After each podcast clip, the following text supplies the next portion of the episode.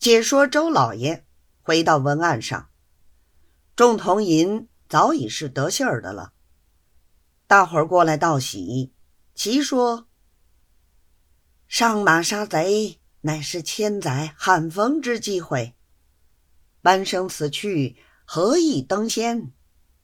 指日红旗报捷，什么司马、黄堂，都是只顾监视。”那时扶摇直上，便与地辈分隔云泥，真令人又羡又妒。周老爷道：“此乃忠诚的栽培，统领的抬举，与各位老同银的见爱。此去但能不负期望，侥幸成功，便是莫大幸事，何敢多存妄想？”众人道。说哪里话来？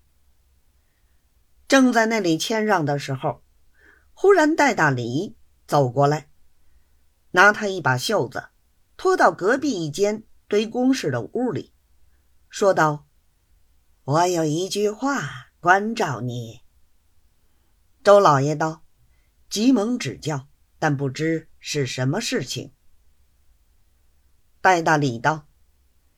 就是禀请你的那位胡统领，他这人同兄弟不但同乡，而且同年，从前又同过事。虽说他已经过了道班，兄弟却与他很熟，极知道他的脾气。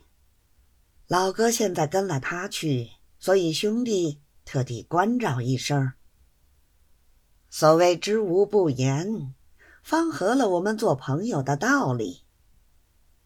周老爷道：“老前辈如有关照，实在感激的很。”戴大礼道：“客气，这位胡统领最是小胆，凡百事情优柔寡断。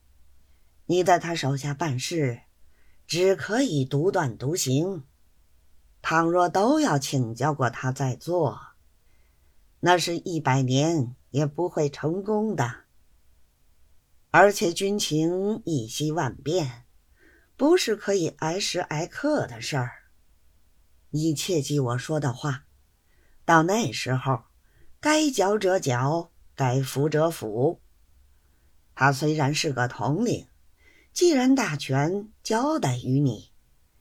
你就得便宜行事。所谓将在外，君命有所不受。你能如此，他格外敬重你，说你能办事儿。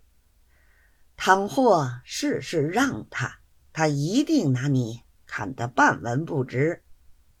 我同他蹲在一块儿这许多年，还有什么不知道的？周老爷。听了他的言语，果真感激的了不得，而且是心上发出来的感激，并不是嘴里空谈。